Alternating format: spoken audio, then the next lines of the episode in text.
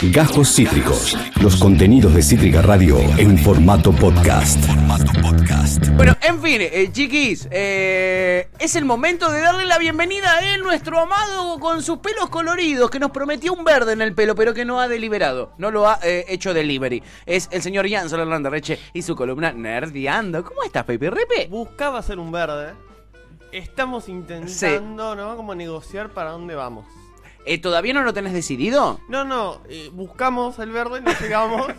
Intentaremos en un segundo intento. Sí. Eh, le daremos un par de semanas para que descanse el pelo del agresivo de, la- de las dos decoloraciones seguidas que me hice. Ah. Dejémosle descansado un toque, me hago una decoloración para limpiar. Sí. Y ahí iremos con un verde más intenso. Ok, el, el, cual- el ¿Qué pelo- posibilidades hay Sí. de que haciendo todo esto te quedes pelado? Ninguna. ¿Cero? Cero. Cero. Identifiqué cuál fue el error. ¿Cuál fue el error? Eh, tenía húmedo el pelo todavía cuando me puse la tintura Ah. y la tintura no penetre tanto. Hay que Mira. secar bien, bien, bien el pelo. Tiene Mira. que estar seco antes de decolorártelo. Señor, señora, eh, los tips de Ian para tenerse el pelo. Me interesa muchísimo esto, me interesa Tenemos, muchísimo. eh, en esta columna Sí. lo que quieras. Lo que vos quieras, Ian te lo responde. Ian, er- eh, ¿tenés que dejar el recuperar el pelo? ¿Esto es, está científicamente comprobado o es una idea tuya, la de que el pelo debe recuperarse después No, de la decoloración? la- las decoloraciones te secan muchísimo el pelo. Ah. Te lo secan. Entonces está bueno darle un par de. eh, un poco de Un crema par de enjuague, como irlo nutriendo un poquitito y cuando está más normal lo volvés a secar. Bien. Si lo secás mucho, te queda pastoso. Y no tengo ganas de tener el pelo pastoso. No, más vale, le estás metiendo un laburo tremendo. eh, Lo único que falta es que te quede Es que te- pastoso. sí. ¿o no? No, sí, no es por ahí. Eh, la verdad que eh, no es por ahí, pero sí es por aquí eh, la columna, amigo. Porque estoy escuchando de fondo esta musiquita. A meternos de a poquito. Sí. Bueno, Eh, no sé Ya hablo si de sabrás- penetrar y de meternos de a poquito en dos minutos que hace que está al aire ya. Hermoso, ¿no? Nada, nada, no Eh, sé. Vamos de a poquito. ¿eh? A ver cómo está eso, diría Mary. a otro que le gustó la entrevista. A ¿no? otro que también le gustó la entrevista. Que chingüengüenchas que son, ¿eh? Vamos a meternos en esto, no, no sé si sabrán. Sí. Voy a repetirlo varias veces. Sí. La cosa verde Ahí te atrás, pone muy mi- y tengo mucho calor, Lu. Sí, amigo, eh, te, ¿Cómo van a, va, te eh? van a Ahí aplastar con un croma atrás. Em, Ahí está. No sé si sabían los oyentes, pero Sí. yo suelo hablar de música en el programa del señor Esteban Chiacho en Sí. una columna intitulada Melodian. Es, efectivamente, yo soy fan de esas columnas. Perfecto. Eh, me siguen acercando a la pantalla. Sí, sí, te quieren, te quieren. Me quieren asfixiar. Sí, te quieren asfixiar. Ian. Te quieren asfixiar. Eh, lo que hice en esta ocasión es traer esa Melodian Sí. que teníamos en todas las tormentas juntas, Sí. fusionarla con Nerdeando, otra, otro título que no me pertenece. Sí. Sí, me, me parece muy divertido que el- ambos títulos tengan tu nombre escondido en algún momento. y en- y quedó perdido en la historia el Sí. colo- coloreando. Coloreando es también quedó. Sí, es verdad, quedó perdido ese, no, no, no lo recuperamos. Y vamos a traer, vamos a hablar de, en mi columna mensual que yo vengo a hablar de videojuegos. Sí. Y fusionarlo y hablar de la música de los videojuegos, ¿no? Bien. Cuando escuchamos este tipo de notas, automáticamente nosotros nos remitimos a los videojuegos, ¿no? Es obvio, mirá. Mirá. Y acá ya tengo ganas de, no sé, eh, tirame un Pikachu, No tirame un- sabemos de qué Sí. videojuego es, no sabemos de qué empresa estamos hablando, pero lo identificamos directamente con un videojuego. ¿Por qué Efectivamente. identificamos esto con un videojuego? Y no lo identificamos con una película, no lo identificamos con cualquier con una obra de teatro, con cualquier otra expresión artística. ¿Por qué? ¿Por qué? Porque los sonidos de los videojuegos se fueron construyendo a partir de eh, los el sonido que conocemos como 8 bits. Claro. Es una cuestión técnica, ¿no? Cuando se comenzó a pensar los videojuegos, Sí. las capacidades de las máquinas que había en ese momento para los videojuegos eran muy limitadas y las personas que se dedicaron a eh, confeccionar las primeras canciones se tuvieron que limitar justamente a esta tecnología de 8 bits y a laburar con dos o tres notas con algunas modificaciones para lograr sonidos que después en la cabeza de las personas que jugaban se complejizaban muchos más, ¿no? Y complementarlo con lo que iba pasando en la pantalla. Claro. Es lo más interesante que tiene eh, pensar un soundtrack, ¿no? A diferencia Claro. de componer una canción común, Sí. cuando pensás un soundtrack, sea para el medio que sea, sea para una película, sea para teatro, sea para un videojuego, vos lo tenés que pensar en base a lo que vaya sucediendo en la pantalla. Claro, es decir, ponele, si de repente Mario le pega a un ladrillo, tiene que haber un sonido que combine con la musiquita que hay de fondo también. Bien. Claro. Y ahí es cuando nos empezamos a ver en las capas de complejidad Sí. que va teniendo la composición de los videojuegos. Sí. Porque vos tenés que tener un sonido base que sea constante, porque quizás lo vas a escuchar o el, o el jugador lo va a escuchar por horas. Ese Claro. sonido, pero al mismo tiempo que si hay otros sonidos que vos como compositor no tenés idea de cuándo se van a meter en el medio de la base, queden bien. Si Mario está jugando, eh, corriendo, tiene el sonido de base y Mario salta y se hace el sonido de cuando Mario salta, Sí. el sonido de cuando Mario salta tiene que quedar eh, prolijo con la base, sea en el momento en que se meta. Entonces le mete toda una complejidad por la cantidad de variables que manejas Sí. que no lo tenés en otros medios como lo tenés en el cine.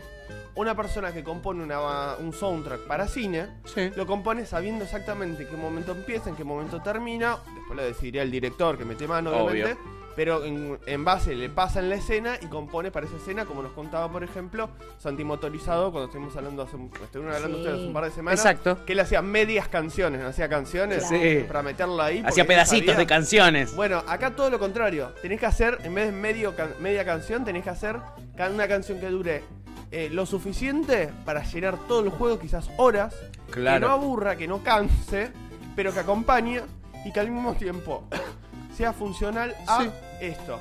Que se le metan sonidos constantemente que vos no sabés en qué momento se van a meter y que todo eso quede bien. Claro, es un laburazo tremendo, igual te digo, ¿eh? Es un abrazo que queda bien. Tremendo. Sí. Ayer cuando hablaba con Pato le dije, che Pato, no podemos meter a profundizar en esto. Sí. Le pido ahí, Luz, si me pasar agua, por favor. se, se- se está, se está por morir. está muriendo. está Sí, y- sí. y Lu para la cocina. A ver, amigo, bajate un poquito la, la- la cortina y subite vos un poquitito que quizás estás, eh, te estás forzando la voz. Me saqué también un poco de sonido porque la otra vez había quedado medio saturadingui. Ah, ok, ok. Eh, dije, bueno, nos metemos para cómo se compone y profundizamos por ahí, o nos metemos para el la origen, historia, claro, el La origen. historia. Mm. Perfecto, y dijimos, bueno, arranquemos por la historia Sí. y en otra ocasión vamos para los orígenes. Bien, eh, la historia de, los, de la música en los videojuegos, supongo, amigo, que nos va a llevar a, no sé, los arcades. Nos no va sé. a llevar, correcto, a fines de los 70, vamos para los arcades y vamos a retomar nombres que ya estuvimos viendo en esta columna, Sí. porque ya hicimos perfiles. ¿No? Claro. ¿De quién hicimos perfil? ¿Cuál fue el primer, eh, el segundo perfil que hicimos? Sí. En esta ocasión fue el de eh, Shigeru Miyamoto. Sí. Shigeru Miyamoto, el creador del Mario, el Sí. creador de el Zelda Sí. y el creador de una forma de hacer videojuegos que después lo va a seguir un montón de gente, ¿no? Bien. Tal cual, tal cual. Y que, hay que decirlo, son juegos, además, por lo menos el Zelda y el Mario, con una música que ha quedado en el- la mente de sus fans. Correcto. ¿Y quién hizo la música de El Zelda y del Mario? ¿Quién? Santa Olaya. ¡Correcto! ¡No! Mentira. Mentira. No.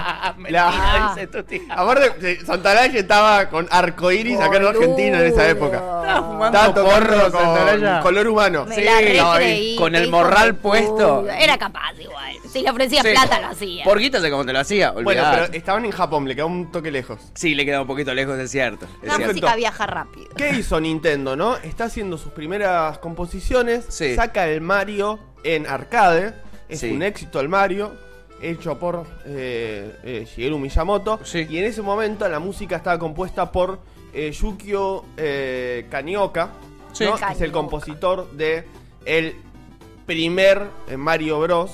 del arcade y también obviamente del Donkey Kong, que es el predecesor al Mario Claro. Bros, ¿no? Que crea ese primer sonido. Pero cuando llega las primero, el Super Mario Bros, Sí. ¿no? Y llega a las, eh, a las primeras consolas, en ese momento a la NES, Sí. el que era el capo de, de- de todo lo que tenía que ver con sonido en Nintendo, que es este Yukio, Sí. que recién les nombraba, Sí. va a buscar otras personas para sumar al equipo para complejizar este sonido. Y ahí aparece la persona de las que le quiero hablar hoy, que es el señor eh, Koji Kondo. Koji Kondo, Sí, ¿será, el, papá de mi Mari pronunciación Kondo? en japonés, pero eh, estoy como... eh, Está bastante bien, ¿o no? bien. Está bastante bien. Eh, Sí. usted- lo decimos capaz de pronuncia diferente, no tengo idea, ¿viste? Como yo tiro nombres, Sí, listo. puedo tirar Pirufito Freddy. Sí. y- sí, sí, qué bien que pronuncia japonés. No, muy bien, alto nivel de japonés. Eh, esta, yo tenía ganas de hablarla hace unos meses, porque en agosto Koji Sí. cumplió 60 años, ¿no? Y eh, con eso también cumplió una carrera de 40 años dedicado a los videojuegos, wow. ¿no? Comenzando eh, con eh, su primer trabajo, que fue generar la música del Super Mario Bros. ¿Ese fue su primer laburo? Correcto, ¿cómo empezó esto? Sí. Él era un muchacho que terminó eh, la educación obligatoria, se metió en el conservatorio de música Sí. y en, a principios de los 80, cuando empiezan a aparecer en el mercado, imaginemos también el mercado oriental, estamos hablando de Japón, claro. ¿no? Salen los primeros sintetizadores, pero los primeros, primeros sintetizadores que llegan eh, eh, al mercado japonés de música, Sí. él se los compra, es una de las primeras personas y se pone a jugar y a toquetear y ver todas las posibilidades que le daban esos primeros sonidos de los sintetizadores. Sí. Allá a... eh, o sea, en 1980 estamos Claro, hablando. claro, hace mil años. Se descubren eso, en una está en la universidad, en el conservatorio, en uno de los últimos años, y él lo cuenta en varias entrevistas que estuve leyendo. Un compañero le dice, che, mira esto, en una plancha de corchos que había, ¿no? De, de- se busca, ¿viste? que hay en muchos eh, terciarios. Sí. Esas planchas de corcho Sí, que sí. ofrecían laburo y demás. Las típicas. Bueno, che, mira esto, en Nintendo están buscando un compositor. Y él dice, yo la verdad que tenía ganas más de dedicarme a la ingeniería de sonido, a la mezcla. Sí. No tanto a la composición, la composición no me vuelve tan loco. Sí. Voy a probar, dale, sí, me sirve un laburo. Hago unos manguitos, claro. Golazo. La entrevista se lo hace el mismísimo eh, Yukio Kanioka, que es el que recién les decía, el creador del sistema de sonido del NES y de la banda de sonar del Donkey Kong y del primer Mario Bros. Sí, un prócer. Le cabe, Sí. lo contratan Sí. y a diferencia de lo que venían sucediendo con todos los videojuegos hasta ese momento, a él no lo suman al equipo de sonido de Nintendo, como se venía haciendo en todas las empresas de videojuegos, Sí. que es el videojuego ya lo tenemos todo, eh, tenemos el esqueleto, lo tenemos eh, casi terminado, se lo entregamos al departamento de sonido para que haga la base, Sí. sino lo que hacen es a él lo incorporan como un creativo más en la generación del videojuego y él está en la, en, en el- la creación del Super Mario Bros. desde el primer día, Mirá. opinando, participando y haciendo la música a medida de que siga avanzando en la creación de el juego, en el sentido gráfico, en el sentido del guion y el sonido, en el sentido de las líneas ¿no? de crecimiento, Mirá de, qué de loco, las ¿no? dificultades y demás. Impactante. ¿Cómo el chabón arrancó el que quería hacer otra cosa que nada que ver, ingeniería de sonido, y termina armando el Super Mario Bros, ¿no? Como No. uno no tiene ni puta ¿Quién idea. pudiera, no? ¿Quién pudiera, no? ¿Quién Vamos a pudiera? escuchar un cachito, ¿no? Lo que hacía en esa época, de las primeras composiciones. Es verdad.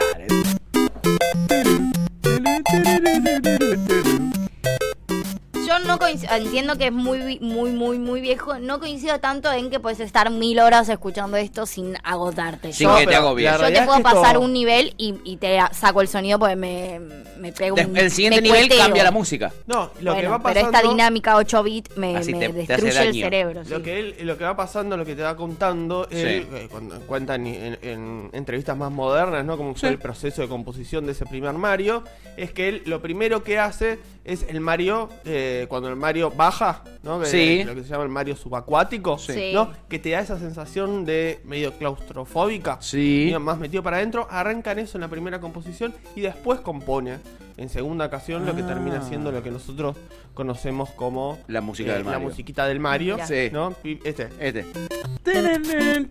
Oh, boludo. Qué gana de. Qué gana de cabecear un par de La, ladrillos. la primera composición es esto, el Mario subacuático.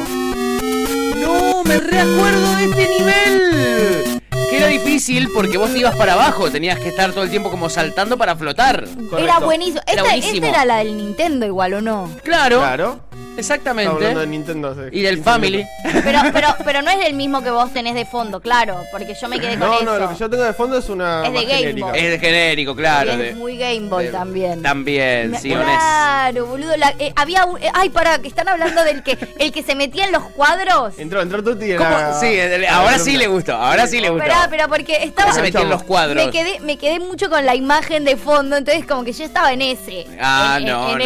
ese. Pero después me acuerdo que, el- que mi primo tenía en el Nintendo Sí. uno que él iba corriendo y estaba como en una galería llena de cuadros, ¿no? Era como un museo con muchos cuadros y que él entraba en los cuadros y cada cuadro era como un escenario distinto donde vos tenías que hacer determinadas cosas y estaba mucho ese de la agüita. Ah, mira, de Mario es. de la De. Mario. Bueno, ah, correcto, sí. Lo que sucede es que le dan una complejidad al Mario, Sí. ¿no? Que es. Ah, No tenían los videojuegos hasta esa época, porque Claro. también el Mario es uno de los primeros juegos, diría como el juego estrella Sí. de lo que fue la consola NES, ¿no? Fue como. Me compro la NES para poder jugar el Super Mario Bros. Claro, te lo Era así para la, eso. la promoción, Sí. ¿no? Y le tuvieron una complejidad que no habían tenido en el Mario por una cuestión simplemente técnica, de espacio de bits disponibles, Claro. ¿no? Que te dejaba, ah, bueno, cuando Mario baja, ¿no? Esto del Mario subacuático, Sí. tenemos una música para eso. Cuando Mario entra a un túnel, tenemos una música para eso. Cuando Claro. ganas el nivel, te cambia la música. Cuando te enfrentas a un, al enemigo final, te cambia la música. Sí. Y eso le daba a la composición para generar un montón de eh, sonidos diferentes. Por ejemplo, este es el Mario eh, eh, cuando agarras el honguito Sí. y te convertís en grande. ¡Sí! ¡Es buenísimo! No, Y es esto, no, so- no es siempre la misma banda sonora, sino que vos vas avanzando y constantemente, ¿no? Agarra un hongo, tiki. Entonces, bajo a. ¿Viste cuando baja a los niveles Sí. subterráneos? En el. Esto. Te metes por el caño. Cuando estás como yendo por abajo. Sí. Fijémonos la, la simplicidad de las notas. Son tres y notas. cómo en realidad cuando éramos chicos y lo jugábamos, ¿no? la complejidad del sonido la obteníamos en nuestra cabeza de la mezcla de estos sonidos con lo que veíamos en pantalla. Claro, es la combinación. Jue- Game over. A ver. la carita de esta tía. Amo. Parece una nena chiquita. Sí, pero ¿cómo te trasladan, no? Cuando entra un túnel. Muy bueno, boludo. ¿Cómo te trasladan? Ahí está. Ah, este es el otro. Ah, este es el cuando estás en Este, la parte de cuando adentro. terminas el juego. Sí, cuando terminas el juego. No, qué maravilla. Bueno, boludo. perfecto, ¿no? Eh, lo, lo integran como una persona más. Sí. Y él cuando le pregunta, ¿no? ¿Cuál era, qué, qué buscaban cuando generaba esta música? Él Sí. dice, yo quería hacer música popular, Sí. ¿no? Música que le gusta a todos, diferenciándolo con lo que iba a ser su siguiente composición, Sí. que es la música del Legend of Zelda. Uf. Porque sigue en el equipo creativo de. Shigeru Miyamoto. Recordemos, Shigeru Miyamoto hace el Mario y a continuación hace el Legend of Zelda. Zelda. con dos búsquedas completamente diferentes. Sí, sí, ¿no? con las dos la Legend of con. Zelda es un juego de exploración, Sí. a diferencia de este juego más lineal que es el Mario Bros. que vos tenés un sentido. Legend of Zelda vos podés avanzar, retroceder, irte para Sí, como costado, un mapa explorar abierto, ponele. cosas. Claro. Correcto. Perfecto, entonces claramente la búsqueda era completamente diferente y lo que quería generar en el Legend of Zelda, a diferencia de esta música popular, es que vos conozcas eh, música por primera vez, que sientas sonidos que antes no habías escuchado como jugador, ¿no? Ajá. Ahora estamos escuchando eh, de, un, de un Zelda un poquito más para acá, Sí, te iba a decir, esto se me hace más moderno. Sí, sí, es más modernoso. Claro. pero la búsqueda de Legend of Zelda es la misma porque eh, Koji sigue estando a cargo del sonido de Nintendo hasta el día de hoy, liderando los equipos no en una composición tan cotidiana, pero sigue tomando las decisiones fuertes con respecto a las bandas de sonora que De se vienen juegos. generando con respecto al sonido. Como les decía, es esto, la búsqueda de una complejidad, ¿no? Por ejemplo, por momentos él quería buscar lo que era, eh, a ver si lo tengo por acá, sí, acá lo tengo. Eh, por ejemplo, eh, las óperas chinas, Sí. esas gigantescas ancestrales que te trasladan, ¿no? Mirá. Esto me suena zarpado.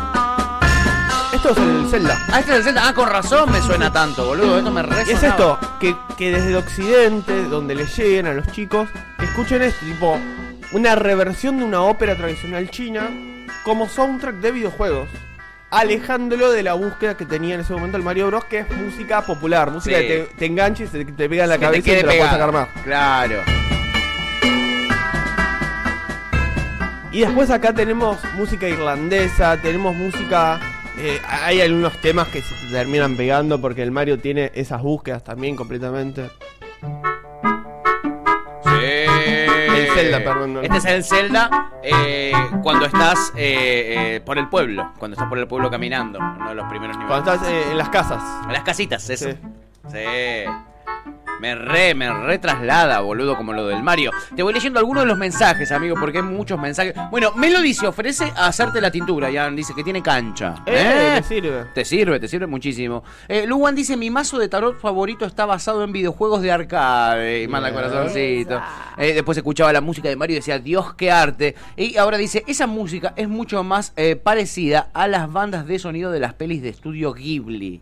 Bueno, estamos compartiendo, están ahí pegados. Son, son hermanes, Sí, digamos. sí, sí. Ah, mira, están relacionados. y- y- pero tienen, eh, por una cuestión lógica, tienen mamaron del mismo lugar. Claro, claro. sí. digamos, y también de, eh, pensemos las épocas en que se componen las primeras, eh, se componen, se, se producen las primeras películas de estudio Ghibli con estos primeros sonidos de búsqueda y estamos en la misma época también. Claro, es la misma época. Bueno, acá aparecía nuestro amado Topolino 2 y nos decía buenas, buenas. Sabemos que está sufriendo mucho con el laburo, ¿eh? por eso llega tarde. Y nos dice mejor banda sonora, No la, del, la del God of War. Bueno, yo te perdono, Topotutino, con Tuti la tenés más difícil.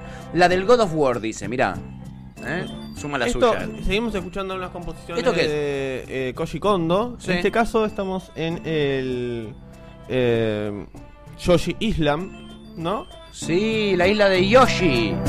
Yoshi que era el ¿Qué dinosaurito de Mario, ¿no? Eh, no, eh, era el dinosaurio, sí. El dinosaurito, Sí, sí, ese sí, me sí. parecía. Eh, él dice que se inspiró más en sonidos africanos.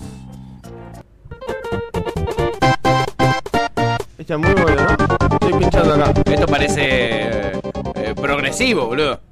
Esto parece Rainbow. Pero ves la, que tiene esas cosas. The ¿no? Weeknd. De las primeras. Bueno, para cerrar, Sí.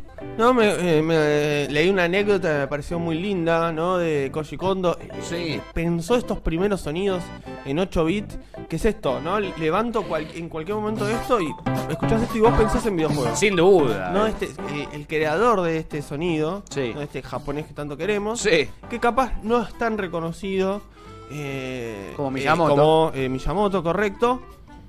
Pero la realidad es que tiene mucho, porque el sonido del Mario Bros. es identitario. Ah, tremendo, boludo. Le suma a la hora de jugar un montonazo. Sí. Como la música en general le suma a la experiencia. ¿no? Sin duda. Una mm, anécdota muy linda, ¿no? Un recital que Sí. hace a mediados de los 80 el señor Paul McCartney Sí. en Tokio, Sí. ¿no?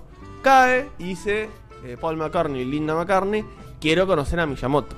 Ah, Soy bueno. fanático, No. quiero conocer a Miyamoto. Me estás jodiendo. Miyamoto le dice, dale, genial, pero se lo lleva Sí.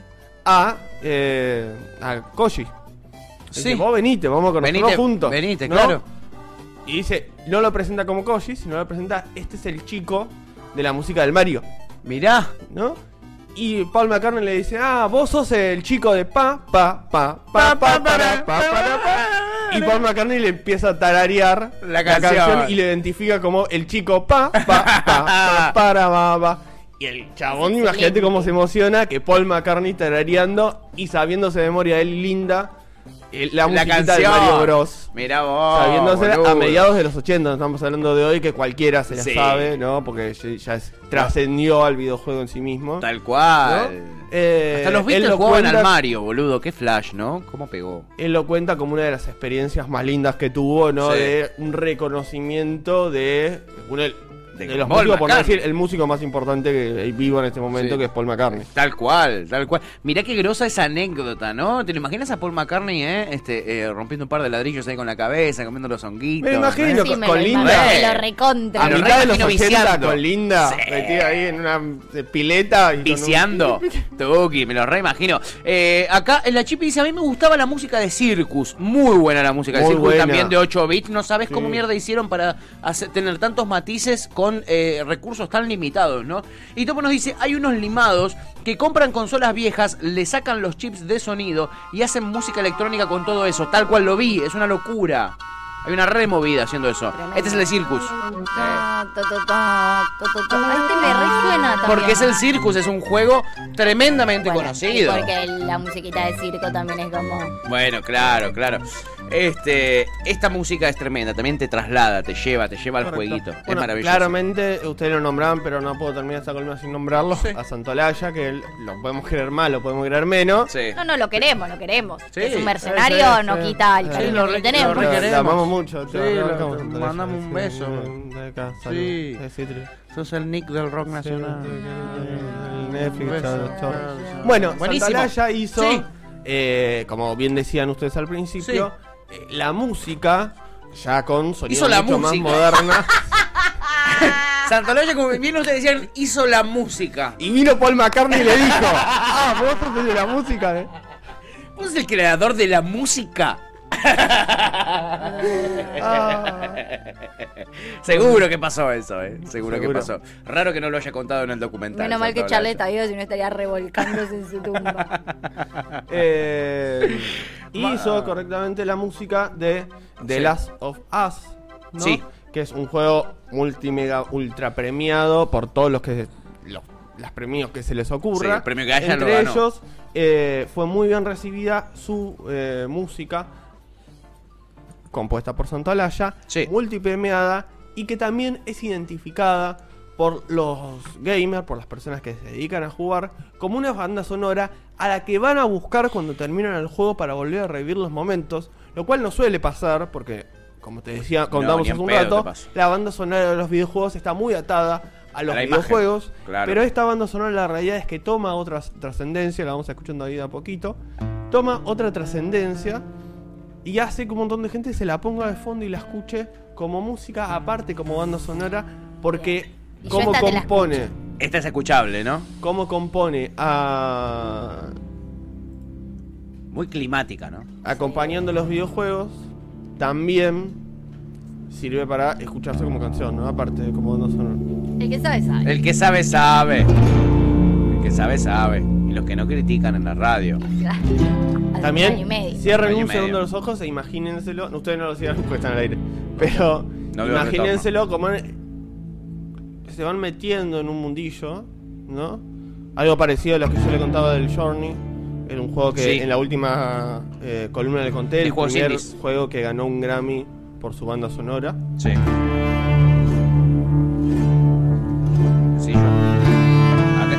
Acá, meteme un cowboy, meteme un, un, un algo, un desierto, no sé. Te traslada, ¿eh? Te traslada un poquito. Bueno, es hermoso. Es eso la música de los videojuegos, ¿no? Música Sí. que te traslada. Tal cual. Música, eh, como les decía, que tiene una complejidad mucho más profunda. o- Sí. no sé, más profunda. Una, Sí, sí. una complejidad diferente Distinta. a lo que tienen otros medios, como el cine, o como puede tener el teatro, o cualquier expresión artística que tenga que ver con esto a la hora de pensar las composiciones.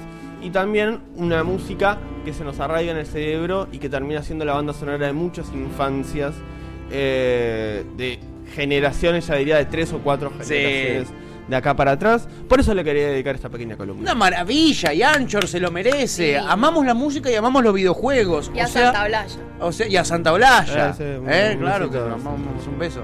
Eh, y así que amamos la música de los videojuegos, por supuesto, eh, que tan felices eh, nos han hecho. Qué bien. Maravilla, y. Anchor. Otro día Maravillosa. nos meteremos más en la. Ya sabiendo esta historia, la composición que tienen todas sus volteretas. Bien. Quizás en un mes, Me gusta. quizá jamás pasará porque me muero en un rato. Puede ahogado pasar. si no tomo más agua. Sí. Sí. Lo veremos. Sí, lo, lo sabremos en los próximos capítulos, claro. Ian Soler Landerreche hoy haciendo este featuring, nerdeando con melodiando. Impresionante, amigo. Gracias, Ian Chor. Chu, chu. Chao, Pipo. Acabas de escuchar Cajos Cítricos. Encontrá los contenidos de Cítrica Radio en formato podcast en Spotify, YouTube o en nuestra página web.